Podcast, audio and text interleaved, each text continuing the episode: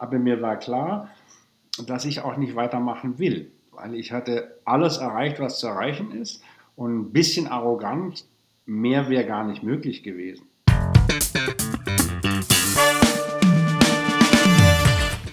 Hallo und herzlich willkommen zu Turning Points. In der Reihe Turning Points sprechen wir mit Gestalterinnen über Wendepunkte, kritische Situationen und besondere Projekte. Mein Name ist Jason Robert und mit dabei ist meine Kommilitonin Ines Labus. In dieser Folge haben wir mit Nils Holger Mormann gesprochen. Mormann hat ein Jurastudium abgebrochen und hat als Quereinsteiger die Möbelbranche aufgemischt und gilt als Vorreiter des neuen deutschen Designs. Obwohl er seine Firma letztes Jahr verkauft hat, geht er noch lange nicht in Rente. Er will weiterhin im deutschen Design stören, ärgern und hinterfragen. Turning Points ist eine Reihe im Format Plus Design Podcast. Wenn euch der Podcast gefällt, dann abonniert ihn gerne. Das geht überall, wo es Podcasts gibt. Es warten noch viele weitere interessante Turning Points auf euch. Und jetzt erstmal viel Spaß mit Nils Holger Mormann.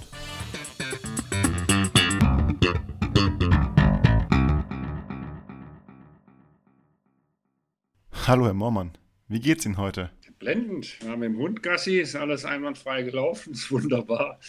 Und ich genieße das Leben. Woran haben Sie diese Woche gearbeitet?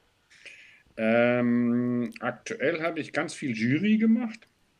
Extrem viel Jury. Die haben sich, zwei Jurys haben sich überlappt und das macht mir heute modern, wie ich bin online. Das war echt spannend, aber ab und zu habe ich nicht mehr gewusst, wo ich bin, in der Schweiz oder in Deutschland. Und ansonsten ähm, kommt gerade ein neues Fahrzeug raus. Wir haben doch, vielleicht wisst ihr das, an VW-Bus-Kooperationen bauen mit dem Ausbaubetrieb. Mhm. Ein etwas anderen VW-Bus, wie man so sagt, und der hieß Holzklasse und jetzt kommt im Juni kommt ein Streifenwagen. Also heißt Streifenwagen, weil er so ein Streifendekor innen drin hat. Und da sind wir sehr gespannt, weil es, es ist im Moment alles gar nicht so einfach, weil die durch die internationalen Zulieferketten alles in Stocken gerät. Wo man früher was mit sechs Wochen bekommt hat, dauert heute sechs Monate. Das wird einfach nicht fertig, das Ding. Der Innenausbau wird wieder aus Holz? Ja, Holz, aber diesmal ein anderer Look. Ähm, wir haben ja das eine war ja so, wie, sagt man neudeutsch, wäre cozy, so eine kleine Hütte. Und der jetzige, der ist eher, ja, der ist heller, frecher. Es ist gar nicht so einfach, sich das vorzustellen, wenn er dann eins zu eins dasteht, ist manchmal anders, als alle unsere wahnsinnigen Planungstools das sagen. Aber er wird ganz anders. Also insofern, sonst hätten wir, macht es ja keinen Sinn. Den anderen haben wir immer wieder refreshed, das schon, aber jetzt kommt ein neuer Entwurf. Ja, und sonst sind wir noch eine Sache, die mich sehr ähm, gefreut hat. Ähm, wir haben das Thema Homeoffice, was ja da auch schon länglich bekannt ist. ja, das haben wir auch noch mal angegangen. Wie, wie würde das der alte Moormann machen? Weil eigentlich sind ja Home und Office nicht unbedingt zwei Geschwister, die sich wahnsinnig lieben. Irgendwie zu Hause ein, Home, ein Office ist so halb schön und ein Home im Office auch wieder so halb schön. Und was mir immer gefehlt hat, ist diese Situation, dass ich entweder habe ich dann einen halb, halb abgeräumten Schreibtisch oder auf dem Küchentisch, ist alles voll mit meinen Arbeitsutensilien, ich bin nicht mehr zu Hause. Oder ich bin, ich will wirklich mal konzentriert im Büro arbeiten und will alles um mich herum ausblenden. Und da haben wir jetzt einen mobilen Raum in Raum geschaffen. Ich würde mal sagen, Tiny Office. Oder ich bin ja so neudeutsch gerade. Also Tiny Office. Es kommt jetzt in den nächsten zwei, drei Wochen. Das ist, Fotos sind gemacht worden vor einer Woche. Spannendes Projekt. Wie schaut der Arbeitsplatz von Ihnen aus? Sind Sie gerade zu Hause? Ich bin voll sowas von zu Hause. Äh, es schaut ganz anders aus, weil ich hoffe, ihr wisst oder ihr wisst nicht, ich habe ja mh, hm, die Nachfolge regeln können. Und genau. das war mir sehr wichtig, weil man, man wird, wenn man älter ist, nicht, nicht unbedingt besser. Man wird vielleicht auch reifer und weiser, aber macht andere Fehler. Und mein ganzes äh, Leben war ja immer extrem turbulent und voller Energie und so weiter. Und das habe ich jetzt in einem anderen Thema und ich habe schon Angst gekriegt, dass ich vielleicht durchaus in ein Loch fallen könnte. Habe sogar Schachspiel wieder angefangen. Das kann man jetzt im Internet machen. Und habe da unglaublich gewonnen, aber nur am Anfang, weil ich immer gegen Vierjährige offensichtlich gespielt habe. Aber inzwischen komme ich leider nicht mehr, mehr richtig zum Schachspielen, weil es ist wirklich erstaunlich viel los und ich bin in vielen Sachen engagiert und Netzwerk. Und was mich so umtreibt, ist, ja, wenn man so lange so ein unternehmerisches Leben im gestalterischen Bereich hat, dann weiß man nicht alles, aber einiges weiß man schon. Man hat unglaublich Erfahrung gesammelt und man hat ein, wirklich auch ein tolles Netzwerk zu anderen Leuten, die auch spannende Sachen gemacht haben. Und da gehen manchmal so Bälle hin und her spielen, geht extrem gut. Und was ich persönlich mir so ein bisschen vorstelle in der Arbeit, ich nicht, wie sehr unangenehm werden und möchte Ecken und Kanten pflegen. Ich glaube, das braucht es auch. Das sollten die Elderly Statesmen sollten auch mal irgendwann auf den Tisch hauen und mal so vielleicht mal was etwas in, in Frage stellen. Ich weiß nicht, ihr seid noch sehr jung, aber ich hatte einen sehr, sehr, sehr netten und lieben und tollen Freund, den ich sehr bewundert habe, einen Grafiker aus Stuttgart, Professor Weidemann. Mhm. auch so ein Knaller. Und der, den habe ich am Anfang gedacht, was macht der eigentlich? Und das war, mir hat das super imponiert, weil der einfach das verbunden hat, seine Lebenserfahrung mit einem Charme und einem Witz und das mit der Neuzeit verwoben. Das ist nicht eine Antwort auf alles, aber doch ein Momentum des Nachdenkens für einige. Und das fand ich super. Also ich bemühe mich, eckig zu werden. Auf YouTube gibt es eine Kurzreportage über sie mit dem Titel German Law Student Tried Woodworking, Became Master Designer. In diesem zeigen sie in ihrem Büro einen Stuhl, den sie von genau diesem Kurt Weidemann geschenkt bekommen haben. Sitzen Sie gerade auf diesem Stuhl? So ist es. Ich habe aus dem Büro nichts mitgenommen, weil ich eigentlich da keine Lust drauf hatte. Und ich habe mir hier ein neues Büro eingebaut oder für uns, eine neue kleine Firma, sage ich euch nachher. Und natürlich musste dieser Stuhl mit. Der Stuhl hat dann eine doppelte Funktion, weil zum einen hat mir der Kurt den mal geschenkt, wie er offensichtlich rausgekriegt hat. Und der ist sehr eigen. Er hat gesagt, das ist der Bauernthron. Ein Thron ist ja schon mal gut. Und er ist sackunbequem. Und da könnte man jetzt sagen, wieso hat der Mormann einen unbequemen Stuhl? Das ist, ich glaube, das ist eine weise Herangehensweise, weil wenn ein Stuhl unbequem ist, bewegt man sich, man steht auf, man geht rum und viele von diesen Sitzmaschinen, die umschmeicheln einen derartig, dass man den ganzen Tag an der Hängematte liegt. Das ist für manche Rückensachen nicht so richtig toll. Insofern, ich liebe diesen Stuhl. Das heißt, ja. das Prinzip ungemütlicher Stuhl wird im Homeoffice Cube von Ihnen nicht zu finden sein. Mm, also weit will ich es ja jetzt nicht treiben, aber äh, könnte man tun. Aber zum, zu diesem Thema Stuhl, wenn er da drauf einsteigt, das finde ich ja extrem spannend, weil letztendlich ist Stuhl für Möbler, hat es offensichtlich die größte Faszination für Möbler und Architekten, weil jeder versucht sich an einem Stuhl.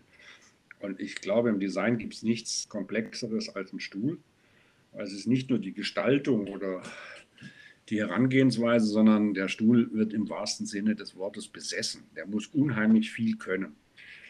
Und mich wundert was für eine Vielzahl von Stühlen es gibt. De facto sind es aber nur ganz wenige, die Relevanz haben, was Wirtschaftskraft angeht. Die sind manchmal stehen die nicht mal in den Ausstellungen, aber die werden dauernd eingesetzt. Aber jeder versucht sich, wie gesagt, dran.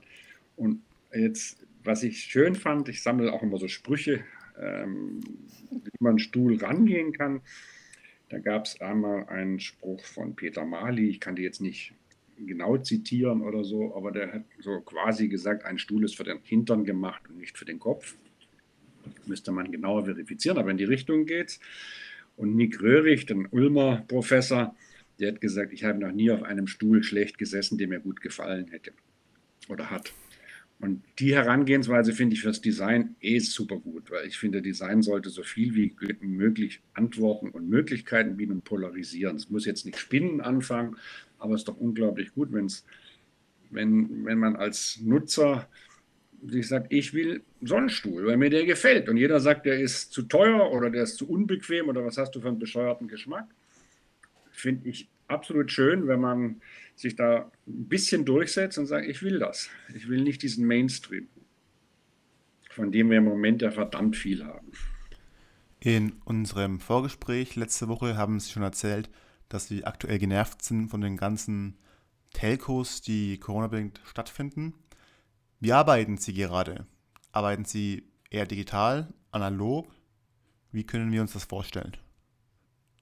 Ich bin super versiert. Ich habe mir zum Beispiel in diese Riverside, was er da macht, gar nicht mal einwählen können, weil da musste man irgendwas ganz simpel, zwei Fragen beantworten, da war schon wieder Ende. Ich bin leider nicht digital. Meine Frau, Gott sei Dank, sonst würde ich, glaube ich, abgehängt werden. Ich, digital finde ich zwei Sachen interessant. Für mich ist es diese Konferenzen oder sowas und hätte ich gedacht, wird schwierig. Es ist nicht schön, aber es geht gut. Im gestalterischen Bereich bin ich Fan von beidem, was immer in der Welt da ist. Wenn ich an unsere Mitarbeiter in der Firma gedacht habe, da gibt es natürlich echte Cracks. Der macht eine Visualisierung und sagt, wow, ist das geil, ist das schön und ich kann mir das so gut vorstellen.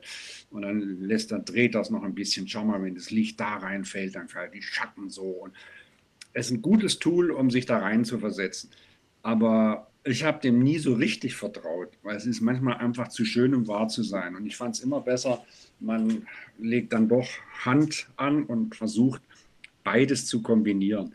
Man macht es wirklich im Analogen, stellt es irgendwie als ganz ruppiges, blödes Modell hin und kriegt dann auch menschliche Formate. Und kann das dann umsetzen in Digitalisierung. Das macht wieder großen Sinn, wenn man in die Fertigung geht, dass man da eine höhere Präzision hinkriegt.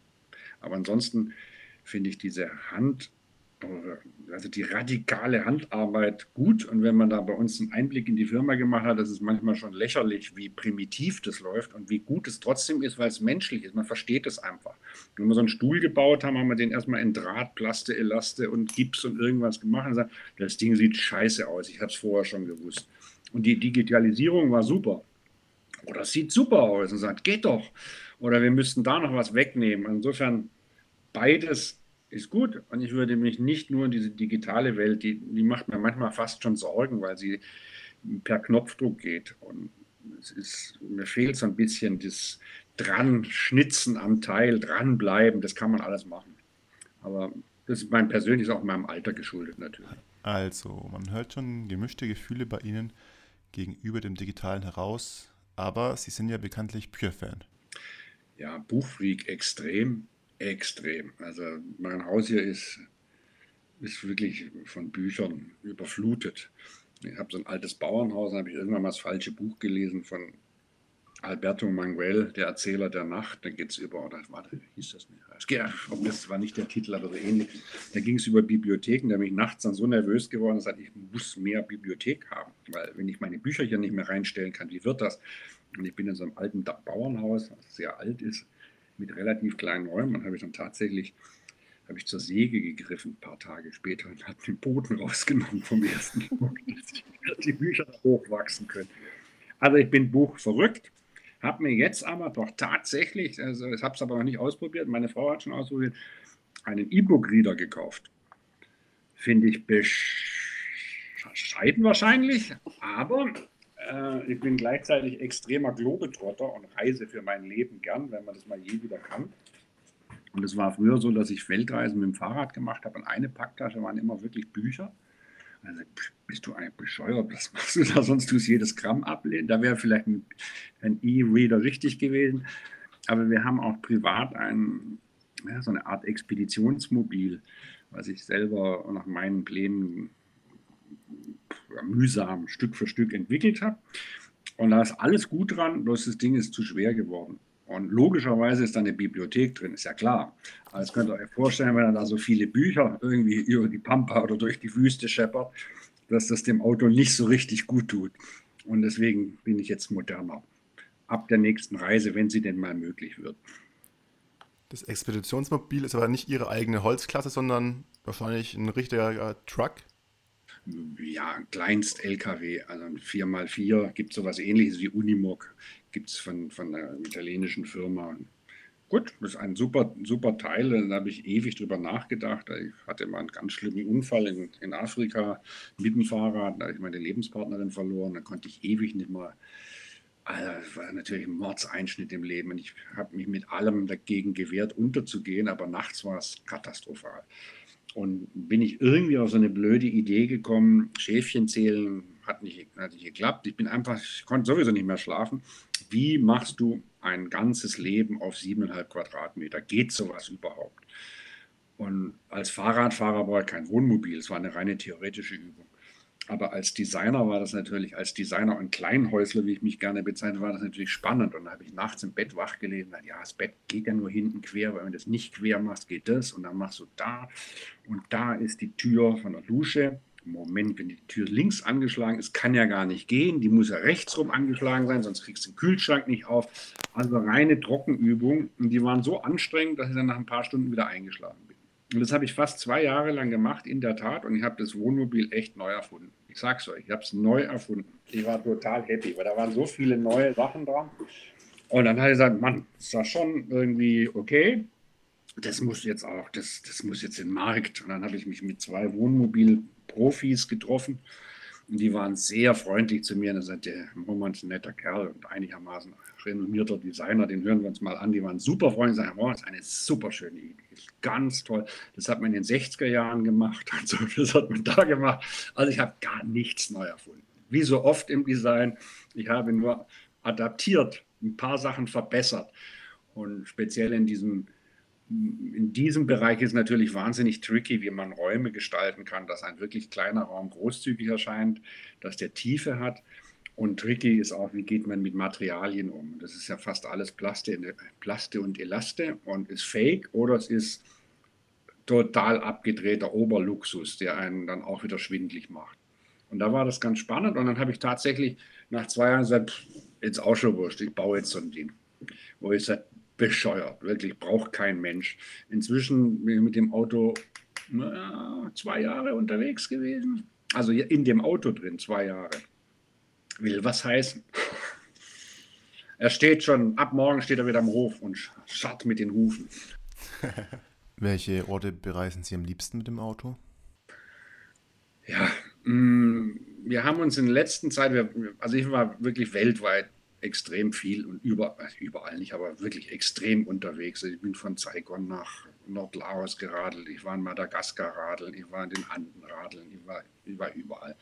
Mit dem Auto hat mich so, oder die Geschichte ist insofern eigentlich auch wieder merkwürdig, weil ich habe tatsächlich meine Reiselust mit dem Automobil begonnen, in, bin zigfach durch die Sahara gegondelt, was damals ein echtes Abenteuer war. Und irgendwann kam aber dann so ein komisches Gefühl. Es ist schon merkwürdig. Du fährst da mit zweieinhalb Tonnen Metall durch die Wüste, verdonnerst hunderte von Litern Ding und um dich rum haben sie nichts zu futtern. Und also das, irgendwie war da so ein Unvermögen bei mir selber. Ich habe es aber nicht festmachen können. Und dann kam ein Motorradfahrer in der Sahara mir entgegen und sagt, wie bescheuert ist das denn? Also das, blöder kann man doch gar nicht sein. Die haben den ganzen Tag nur Staub gefressen und Anschen, die waren fix und fertig. Aber irgendwie war da schon ein Anfang und dann bin ich tatsächlich auch jahrelang mit dem Motorrad durch die Welt gefahren, habe große Touren mit dem Motorrad gemacht, teilweise sogar mit Hund und Motorrad, der war vorne auf dem Tank.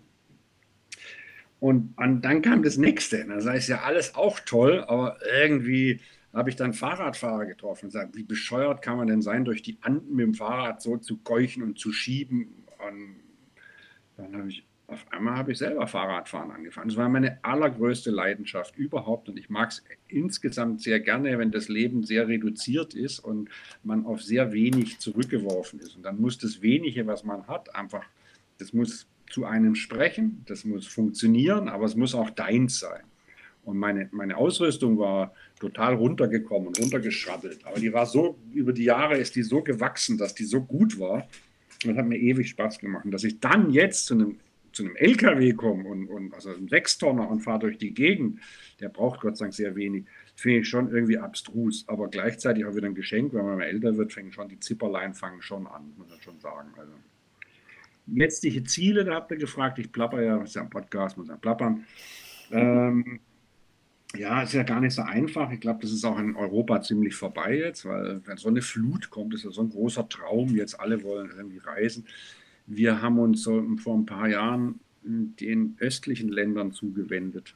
Und das hat mich ziemlich überrascht, weil das war am Anfang hat mich das immer so fertig gemacht. Also der Ex-Sozialismus-Spuren und Traurigkeit und alles verfallen. Das ist ja nicht unbedingt, dass man da immer ästhetisch schöne Erlebnisse hat. Inzwischen finden wir das super spannend und ganz toll. Und wir haben also Länder intensiv bereist, wie Rumänien, Bulgarien, ähm, natürlich Albanien, das ist voll in. Wir waren in, in, in Polen, in Ukraine, solche Sachen, die einfach uns ja vorher sich verschlossen haben.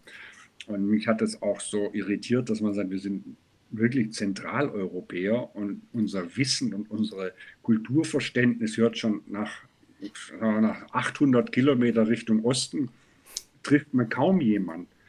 In die andere Richtung weiß jeder, wo ist, wo ist Rimini, wo ist Mabea, wo ist äh, Marokko, und es ist auch weit weg. Aber in die andere, das hat mich schwer interessiert und jetzt waren wir gerade dran, eine große Tour zu machen. Äh, aber da kam dann klassischerweise Corona und ich glaube leider, das bleibt uns ja noch ein bisschen. Also zumindest was Reisen angeht. Corona wird für viele Designer ein Turning Point in deren Leben sein. Ihr erster Turning Point war Anfang der 80er Jahre. Sie nehmen einen Hitchhiker mit. Er erzählt ihnen von Möbeldesignern in Deutschland. Sie brechen ihr Jurastudium ab. Und dann? Wo haben Sie Ihr Wissen her? Ohne Studium, ohne YouTube, ohne Internet? Ehrlich gesagt, vollkommen banal. Also banaler geht es überhaupt nicht. Was ganz interessanter ähm, Heraus Herangehensweise war, ich habe jetzt nicht angefangen und habe gestaltet selber und habe jetzt irgendwie ein Produkt gemacht, sondern ich habe versucht, Produkte an den Mann zu kriegen, die ich irgendwo gefunden habe und die ich toll fand. Und damals hat man das, wie auch heute, aber fast ausschließlich über den gehobenen Möbelfachhandel gemacht. Auch davon hatte ich keine Ahnung, wirklich keine. Das war aber im Nachhinein war es natürlich extrem hilfreich. Und ich bin dann zu gut sortierten Bahnhofskiosken äh, gegangen und habe dort die, die besten Wohn- und sonstigen Zeitschriften durchgeblättert. Und da stand dann immer drin, das Ding kann man da und da kaufen. Ich hatte keine Ahnung, was das alles ist, aber das, irgendwie habe ich gespürt, das ist eine hochwertige Anzeige. Es kann keine schlechte Firma sein. Und da war, dann habe ich gesagt, ja, also diese Umschallermöbel, die finde ich ja super. Also ich meinte natürlich USM Haller, habe ich aber ich habe wirklich keine Ahnung gehabt. Und habe dann so quer gelesen und gesagt, aha, also in Hamburg müssten eigentlich die drei, vier Geschäfte müssten die besten sein. Und ich wollte nur mit den Besten zu tun haben, nicht aus elitärem Gedanken, sondern eigentlich ich wollte, dass die Sachen verstanden werden, dass wenn ich mich für irgendwas einsetze, dann möchte ich auch, dass es nicht nur verkauft wird, sondern dass der wirklich was weiß, dass der eine Art Botschafter ist. Ich habe natürlich gar nichts verkauft am Anfang, das hat überhaupt nicht funktioniert. Aber ich bin auf viele Menschen getroffen, die haben gemerkt, dass ich, ich brenne, richtig gehend brenne vor, vor Leidenschaft und Neugier. Und die haben gesagt, hm, Jungchen, setz dich erstmal hin, trink mal einen Kaffee, du bist ja fix und fertig. Und ich erzähle dir mal, wie ein gutes Möbel aussehen kann oder was so losgeht. Und das war von kommerziell bis über fast schon kunsthistorische Vorlesungen. Damals war nicht alles besser. Die hatten wirtschaftlichen Druck ohne Ende, aber die Einzelhandelsstruktur war schon noch anders. Die hatten durchaus Zeit und auch Spaß dran, sich mal eine Stunde Zeit zu nehmen, so wie ich mit euch spreche und sage, ich erkläre dir mal, wie ich Design sehe. Ich habe überhaupt nicht verstanden, um was es geht, aber es war hochspannend. Und wenn du dann so durch Try and Error immer weiter vorwärts kommst, kriegst du automatisch eine Art Bildung oder zumindest ein, eine Haltung zu dem, was du tust. Und ich glaube, ich habe nochmal doppelt Glück gehabt. Dadurch, dass ich nichts wusste im klassischen Designsinn, konnte ich das ja gar nicht beurteilen. Sondern ich habe die Sachen nach einem echten Wert beurteilt. Denn der Wert war nicht die Verkäuflichkeit, sondern die kleine neue Möbelerfindung. Ich wollte jetzt nicht was Merkantiles haben, was sich einfach geil verkauft, was einfach nur, weil es tiefgrün lackiert ist statt Lindgrün, was gerade Trend wäre. Trend haben mich interessiert. Sondern mich hat interessiert, hat das Ding einen neuen Anwendernutzen? Den es so nicht gibt. Im Prinzip ist es eine Mini, ist es eine Mini kleine Möbelerfindung. Dann fand ich es toll. Oder ist es in der Fertigung einfacher, weil es verschnittfrei geht, weil ich in der Fertigung viele Schritte vereinfachen kann.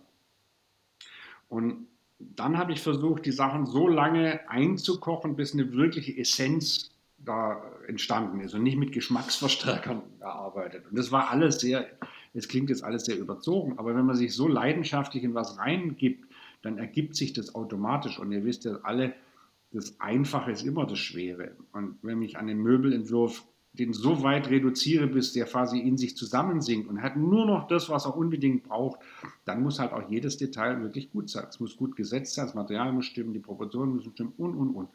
Und mit diesem ganzen Wahnsinn, den ich da so betrieben habe, haben dann irgendwelche Menschen dann irgendwie um mich rum, die sagen, der Typ, der ist total durchgeknallt. Aber der glaubt das wirklich, was er da alles macht. Und das habe ich ja auch. Und komm, wir probieren das mal. Und das war natürlich alles andere als geschäftlich erfolgreich. Aber das war auch nicht so furchtbar wichtig. Irgendwie, auch die waren nicht Kram mit mir, sondern die haben gesagt, wir haben nichts verkauft und so. Aber das irgendwie hat sich dann Stück für Stück für Stück aufgebaut.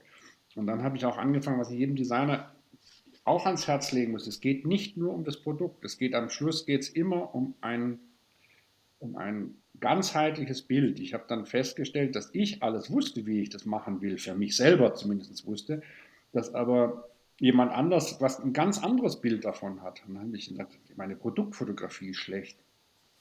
Wie könnte die denn aussehen? Dann habe ich mich irgendwie gesagt, ich, mir gefallen diese Fotos nicht. Dann habe ich dann selber Schwarz-Weiß-Fotos gemacht von den Produkten. Also heute würde man schmunzeln, die sind wirklich jämmerlich. Aber es hat mich interessiert, wie werden die dargestellt? Auf was von einem Karton, was für eine Papierqualität hat meine, meine Rechnung, die ich, wenn ich wenn man je eine verschicken kann? Wie ist die Verpackung? Wie ist eine Bedienungsanleitung, wenn ich überhaupt eine brauche? Am liebsten brauche ich ja keine, weil ich will selbst erklärende Möbel haben. Aber das war, wie ich sage, so eine Mosaiktheorie. Viele, viele kleine Punkte. Und jeder Punkt ist sehr überlegt. Wenn du so ein Produkt kriegst, was man ab und zu ja kriegt, und beim Auspacken geht schon los und sagt, boah, ist geil, schön gemacht, wertig gemacht, aber auch jetzt nicht Luxus, sondern überlegt gemacht, kann man auseinandernehmen, kann ich entsorgen, wenn ich das will, aber ohne diesen Nachhaltigkeitsgedanken zu vorne. Aber man hat das Gefühl, ganz viele Punkte führen mich dahin und sagen, schau mal, Liebling, haben was Tolles gekauft. Und das hat mich schon gerissen. Und dann ging es so ganz langsam los, dass tatsächlich eine Firma draus wurde. Und wenn ich über Fotografie spreche, habe ich noch so ein Thema, fand ich auch toll. Damals war einer der guter Freund von der Tom Wenk. Der hat Sachen für Philipp Stark, damals den Superstar, alles fotografiert weltweit.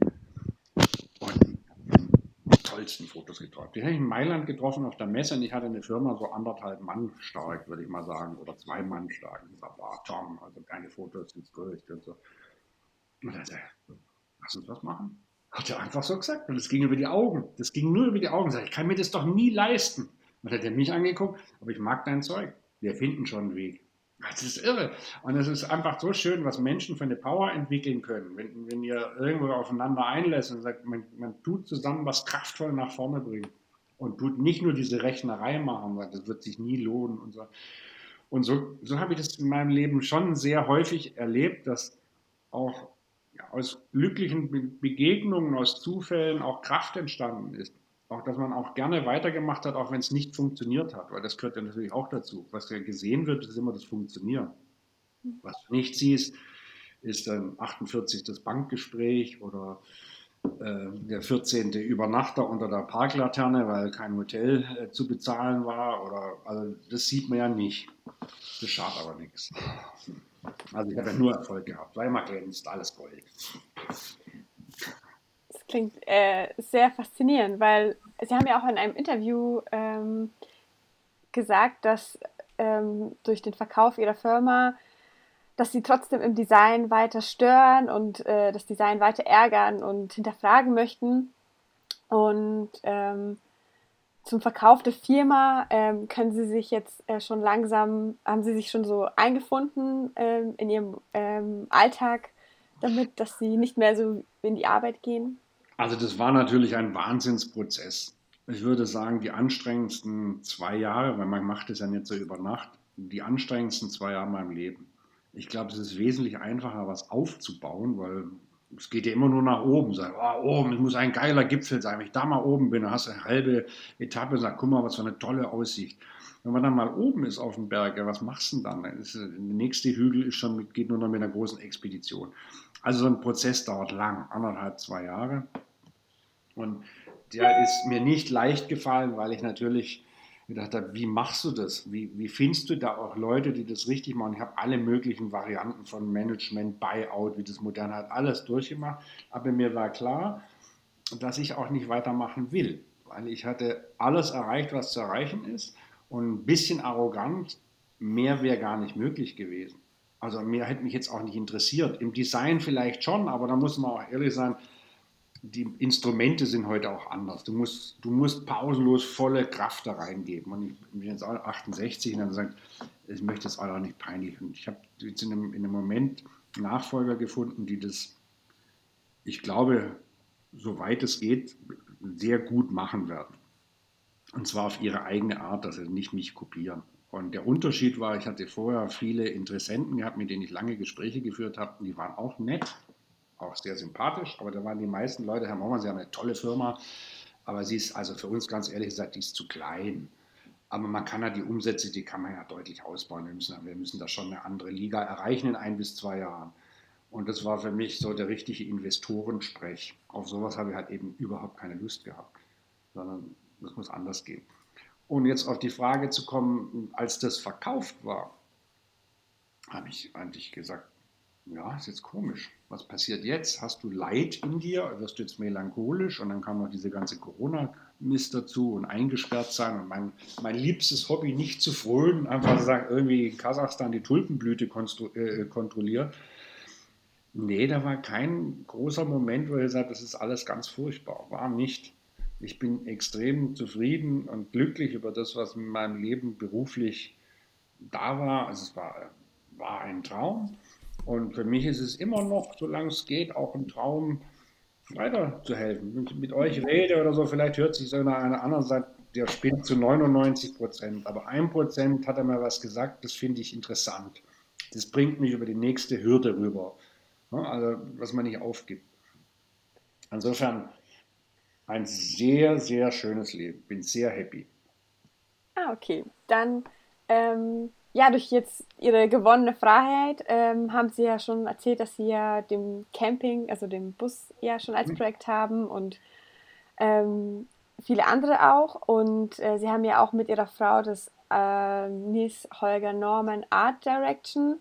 Und ähm, wir wollten auch mal ein bisschen recherchieren auf der Homepage, aber sie ist leider äh, in ah. Arbeit. Und wir ja. wollten mal äh, fragen, wie, ja, was uns erwartet ähm, oder was uns erwarten wird ja, also die Firma heißt ja NHMAD, ne? das kann man ja auch sagen, außer Dienst, aber mhm. mir fast lieber, aber es ist ein kleines Spiel. Ähm, die Website ist natürlich klar, da sind wir wieder gestolpert, weil wir werden ja so, so wichtig wie wir sind. Ich glaube, dass nicht allzu viele Leute das angucken, aber äh, die muss natürlich auch wieder unseren, unseren Regeln entsprechen. Also sprich, nachdenken. Was wollen wir? Und haben mit, mit Leuten getan, mit denen wir schon sehr viel Spaß hatten, junge Münchner Grafikdesigner, die echt gut sind. Und die Website, die jetzt kommt, ist natürlich wie immer ein Projekt, was schon längst fertig sein soll, schon längst in allen Richtungen davon galoppiert ist, inklusive der Kosten. Also bitte geht da drauf, man gebt euch, könnt euch so gleich jedes Mal auch 100 Euro geben, weil es war so unglaublich teuer.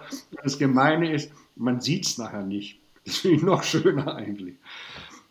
Nee, also insofern keine neuen Recherchen, aber auf der Website werden wir jetzt auch nicht so wahnsinnig viel machen, aber man kann das Tun anschauen, man kann eben die Sachen, die jetzt gerade so laufen, was mich auch noch sehr interessiert hat oder was ich immer noch mache, ist, ich bin so ein bisschen Ruinenretter.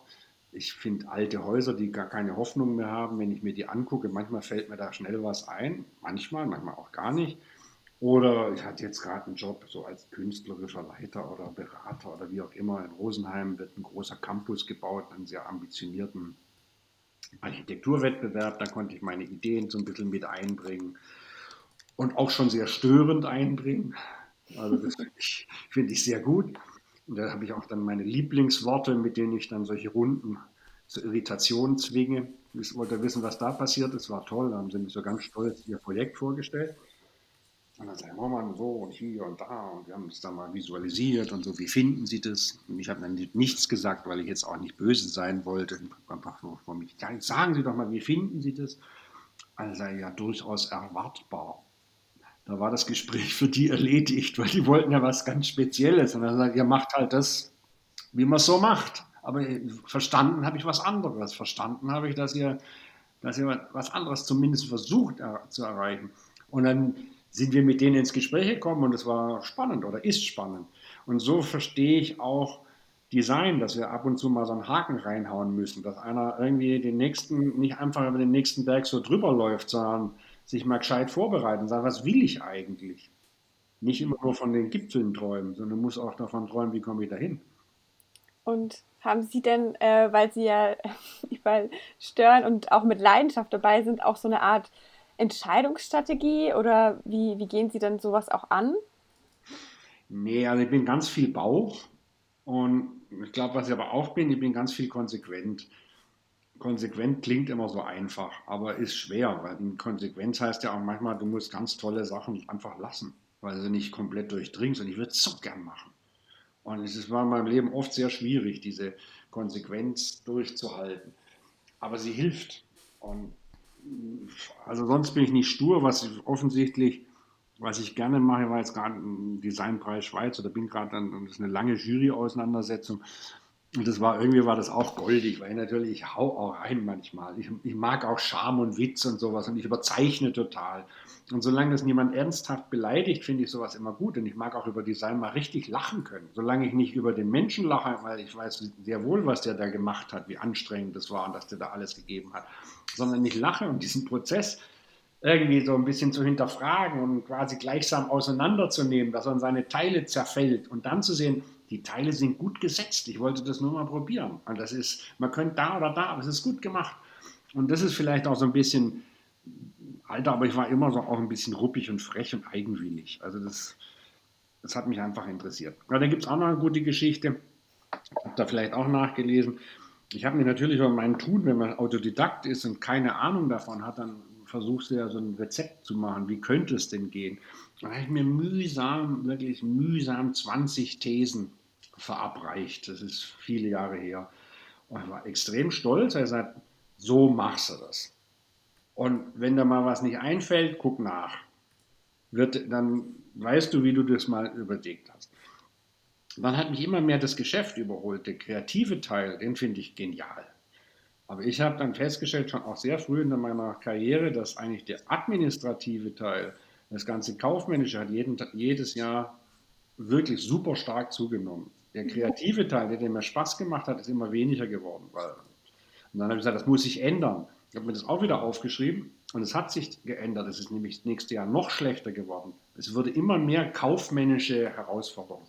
Und dann habe ich dann mit meinen 20 Thesen dagegen gehalten und irgendwann konnte ich diese Thesen aber nicht mehr auswendig. Es hat mich total genervt. Da habe ich extrem viel Weißbier getrunken und habe mir auf 10 runtergedampft und war so glücklich, dass ich das in 10 habe. Und die habe ich dann, da hatte ich schon ein paar Mitarbeiter ans schwarze Brett angeschlagen, sag mal, unsere 10 Gebote. Aber war auch aus der Kirche ausgetreten. Das sind ja 10 Gebote für jemanden, der Freigeist ist, auch nicht das Richtige. Und dann habe ich so vor sechs, sieben Jahren habe ich das auf vollkommene Waschmittelwerbung eingefroren. Und jetzt habe ich nur noch drei. Und das ist so peinlich, aber die funktionieren komischerweise. Und das eine, ich kann es euch jetzt sagen, das eine ist Konsequenz. Und das ist wirklich im Leben immer ganz wichtig. Mach es richtig oder lass es. Oder wenn du einen Teil lässt, dann lass es aber auch bewusst und sagst, interessiert mich nicht. Ich will damit nichts zu tun haben. Aber sonst Konsequenz, auch wenn, wenn das heißt, sehr oft die schönsten Sachen ziehen zu lassen. Und das Nette ist, ich sage immer, Bruder oder Schwesterlein von Konsequenz sind immer Charakter. Die machen Sachen wichtig. Er der Jason macht es immer so, der spinnt total. Aber es ist gut. Es gibt ihm Halt und es gibt den anderen Menschen Halt oder den, die sein Erzeugnis wollen. Das nächste war, ich bin jetzt im Plapperstadius, war für mich Transparenz. Es ist extrem wichtig, dass die Leute, mit denen man zu tun hat, und da meine ich alle, von den eigenen Mitarbeitern, über die, die das Zeugs verpacken, dass sie den gesamten, das gesamte Ding auch nicht aus den Augen verlieren, die, die es herstellen. Und wenn einer nur Bretter sägt, sollte der schon wissen, was er da tut, für wen er es tut, warum er es tut und nicht nur auf den Lohn gucken. Und auch natürlich der Nutzer, nicht der Konsument, sondern der Nutzer, der soll so viel wissen, wie es irgendwie geht. Und dazu braucht es Transparenz. Dafür muss vieles erklärt werden, dass du kannst fragen, sagst, ja, da hat ein Holzwurm draufgeschissen. Und das akzeptieren wir, weil es Bio-Scheiße ist. Ja, und es ist kein Qualitätskriterium, was jetzt einen Nachlass äh, für dich erbringt, sondern sei stolz, dass es ein Bio-Holzwurm war. Und das Letzte, das ist meinem Alter geschuldet von diesen dreien, ist Haltung. Ich finde einfach Haltung auch wichtig, dass man miteinander sich in die Augen guckt und sagt, weißt du, das gehört sich jetzt einfach nicht. Das geht. Ich kann das mit meinen Anwälten einmal klassisch durchschießen. Das habe ich, weil ich bin stärker als du. Aber es gibt Sachen, wo man sagt, nein, auch wenn sie für deinen eigenen Fortkommen sehr hinderlich sind, das macht man nicht. Schluss aus. Und das mag ich auch sehr, weil es gibt auch wieder so ein, die Rückkopplung ist wieder, dass du dich manchmal sauberer fühlst. Dann sagst, habe ich jetzt nicht gemacht, war vielleicht nicht clever, aber doch ist gut so. Und das sind so Leitlinien, die einem auch immer wieder im Taggeschehen immer wieder auf den Tisch fallen. Und man sagt, wie entscheiden wir uns jetzt? Weil das ist ja nicht so klar immer, was da passiert, sondern es ist irgendwie, fährt das Ding los und du weißt, das fährt, ja Gott sei hätten wir nie gedacht, in welche Richtung fährt. Wir fahren eigentlich saumäßig schnell, ist das geil. Also, aber wir wollten doch gar nicht schnell fahren, wir wollten doch erstmal überlegen, was wir tun. Und das muss man immer wieder so quasi einskalieren. Und da helfen solche beschissenen Dinger ganz gut und sagen, ist es denn wirklich konsequent, so schnell zu fahren, wenn wir ein ganz anderes Ziel hatten? Wir wollten das Ding entwickeln und nicht in den Markt reindrücken. Wir wollten Stück für Stück, was machen wir jetzt? Wir verkaufen uns dumm und dämlich, aber das Ding ist nicht mal richtig fertig entwickelt. Das ist nicht gut. Und so sind solche komischen Mini-Gesetze nicht falsch. Ich mhm. hat mir in meinem Leben viel geholfen. Ja, das klingt sehr reflektiert. Da können wir auf jeden Fall ähm, als zukünftige Designer auch was mitnehmen. Ähm, ja, und ihre Karriere ist ja auch sehr berghoch, könnte man sagen. Und vielleicht könnten Sie uns ja auch einen kleinen Einblick geben, ähm, ja, den Berg, den Sie bestiegen haben als Designer. Vielleicht gibt es auch irgendwelche schlimmen Momente, aus denen Sie gelernt haben und äh, aus die, die, die Erfahrungen die Sie gemacht haben, ähm, wollen Sie uns einen Tipp mitgeben oder? Liebe Designer, diese Ritt, die da überall auf einen warten, da könnte er fast sicher sein, dass er da mal irgendwann richtig schön draufrauscht. Richtig schön, obwohl er alles richtig gemacht hat. Hey, so ist das Leben. Das gehört klassisch dazu. Problem ist irgendwo nicht größenwahnsinnig zu, größenwahnsinnig zu werden, wenn es geht. Und wenn man dann auf so einen Riff mal draufknallt, ja, man braucht natürlich wahnsinnig Glück, dass man nicht komplett untergeht, aber sich zu überlegen, wie komme ich da wieder raus, dann habe ich ja eigentlich immer was gelernt und haben wir vielleicht auch in Deutschland eine komische Kultur so ein bisschen, dass wir immer nur die Erfolgsgeschichten erzählen wollen oder können. Diese Scheitergeschichten, ich wollte ja mal eine Zeitschrift machen, schöner Scheitern anstatt schöner Wohnen, die sind ja fast interessanter, weil sie mehr mit dem Leben zu tun haben und auch wesentlich ehrlicher weil jeder von uns scheitert mit irgendwas grandios. Das, man erzählt es dann nicht, aber man hat davon geträumt, tausend Tische zu verkaufen. Es waren dann drei Prototypen. Einen hat die Schwiegermutter genommen und der andere der, der Freund. Also man muss daraus lernen und sagen, was ist da eigentlich passiert? Warum hat es nicht geklappt? Und dann kommt ja sowas, das sagt, offensichtlich erzähle ich euch eine Geschichte, weil ich so gut Geschichten erzählen kann, aber ihr versteht nicht, was ich erzähle. Dann muss ich im nächsten Schritt überlegen, warum verstehen die nicht, was ich meine eigentlich? Das ist ja schön, dass die mir alle zuhören. Und so wie ich vorher gesagt Fotosprache, Produktsprache und und und. Und es gibt so Momente, da darf man sich auch nicht Kürre machen lassen. Da muss man einfach sagen, durchs Leben geht immer, immer weiter. Also ich habe jetzt gerade so ein Buch gelesen, von auch wieder von diesem Superstar Benedikt Welz, wer da auch kennt, der hat ein, und das ist eine so eine, ich zitiere immer falsch, aber das hat mir irgendwie hat mir gefallen, auch so eine Mini-Geschichte, wie der alte König sein Reich vererbt. Und der Sohn hat Angst davor, das Reich zu übernehmen. Und er sagt, mein Sohn, hier ist ein goldener Ring für dich. Und ich gehe mal davon aus, dein Leben ist wunderschön, es sind wunderschöne Frauen, tolle Kinder und du bist reich und prima. Und da wird dir dieser Ring helfen. Aber auch wenn es anders geht und dein Leben läuft gar nicht so, wie du dir das jetzt vorstellst, wie, auch dann wird dir dieser Ring. Und es sind vier Worte.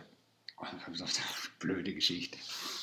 Und dann irgendwann am Ende seines Lebens hat er den Ring angeschaut und da stand dann drin, auch das geht vorbei. Das, und das fand ich einfach wichtig, weil wir sehen uns immer absolut im Zentrum von allem. Und alles geht vorbei. Alles geht einen Bach runter oder es geht wunderbar wieder hoch. Das sind immer Momentaufnahmen und es geht immer in eine andere Richtung weiter und das ist gut so. Schwierig wird es nur, wenn man irgendwie wirklich eine gewisse Arroganz und Überheblichkeit reintut, wenn man vielleicht zu schnell wird und sein echtes Tun nicht wirklich immer wieder tief hinterfragt und auch als Designer sich verliert, einfach sagt, ich mache alles, ist mir scheißegal, finde ich immer kritisch. Also man sollte schon irgendwie gucken, mit wem und warum.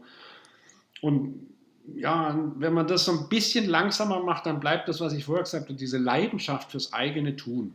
Die einzige Schwierigkeit, die da ist, ist diese Sturheit, die man braucht. Wiederum den Weidemann, du musst schon brutal stur sein und den Kopf gegen die Wand, aber eben auch wissen, wann macht es keinen Sinn. Da verrennen sich manche auch zu sehr, weil die kriegen dann die Arbeit noch, das Rente, die, die Rente von der Oma auch noch mit ein für ein Projekt, was einfach nicht wert ist. Mhm. Ja. Aber das weiß man ja vorher, Gott sei Dank nicht. ja, vielleicht muss man manchmal auch das Risiko vielleicht auch eingehen. Ähm, ja, äh, vielleicht können Sie ja auch in einem, ich weiß nicht, kurz ähm, beschreiben, was für ein Risiko man auf jeden Fall nicht äh, immer eingehen sollte.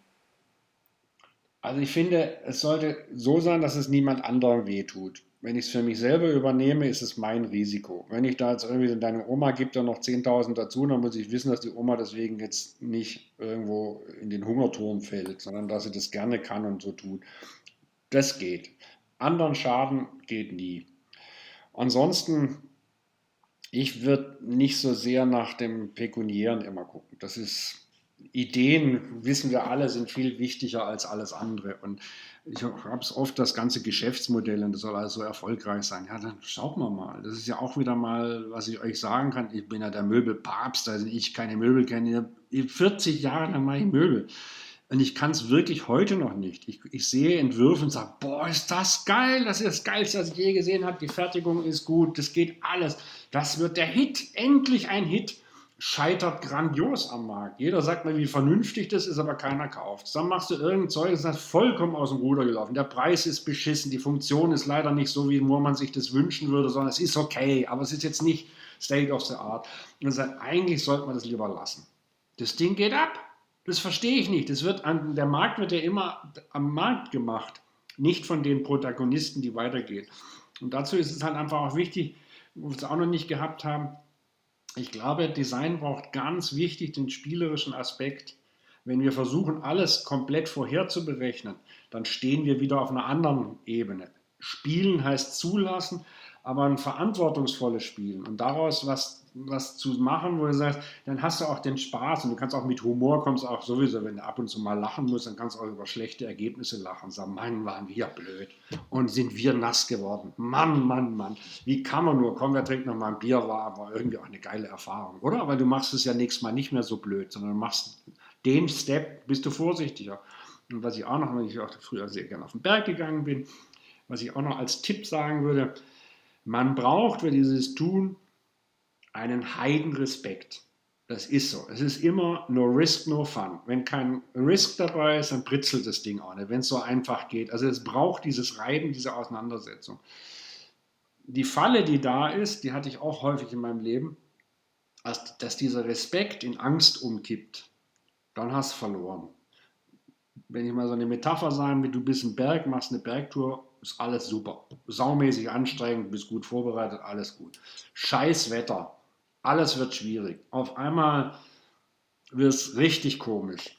Und du kippst von diesem Respekt, den du normalerweise haben musst, du kippst zurück und kriegst Angst. Dann erstarrst du förmlich, dann machst du gar nichts mehr. Wenn der Respekt siegt, dann sag, komm, langsam voran. Du weißt, was du willst, du hast was gelernt, du kannst auch was, du warst ja schon zehnmal Jetzt konzentriere dich ganz cool, ganz langsam. Und dann kommt auch die Kraft wieder zurück. Und ich bin oft in so eine Angstfalle reingelaufen, das schon, wo ich sage, wie soll das weitergehen? Und dann geht gar nichts mehr. Dann steht der ganze Laden. Und das ist, das ist eine gefährliche Position. Ich weiß auch nicht, wie man da richtig rauskommt, aber diese Grenze, die sollte man schon vor sich wissen. Und es ist sehr, sehr gut, einen Heidenrespekt zu haben vor dem, was man tut ein klein bisschen Angst vielleicht, solange die aber nicht dominiert, dann ist es okay, weil sonst machst du leichtsinniges Zeugs und wirst manchmal auch leichtfertig. Du machst einfach viel zu große Schritte. Nicht gut. Ich finde, ein Pflänzlein sollte ganz langsam wachsen. Ganz langsam wachsen und behutsam größer werden. Und dann wird es auch zäh, dann kann es auch mal ein schlechtes, ein schlechtes Jahr überstehen und so weiter. Mein Gott, was ich hier alles reinsülze in eurem Podcast. Bevor Sie jetzt zu Ihrem nächsten Termin müssen, Herr Mormann, würden wir Sie gerne noch mal einen letzten Tipp bitten, den Sie uns und auch unseren Zuhörern mit auf den Weg geben möchten. Leidenschaft und Neugier und letztendlich auch Lebensenergie. Man muss einfach Energie reinstecken in diese Projekte. Man muss es wirklich wollen. Das klingt saumäßig einfach, aber ich habe vieles, das waren einfach hohe Berge, die waren anstrengend wie verrückt, an nicht zweifeln. Es ist so von alleine geht manchmal und es geht manchmal auch glückhaft, aber eigentlich braucht es extrem viel Lebensenergie. Verbeißt euch, mit einer Mischung aus Leidenschaft und dann, was ich vorher gesagt habe, auch mal zwischendrin mit Humor, sich selbst nicht zu wichtig nehmen, wieder zurück, wieder nivellieren und ganz viel nachdenken hilft auch.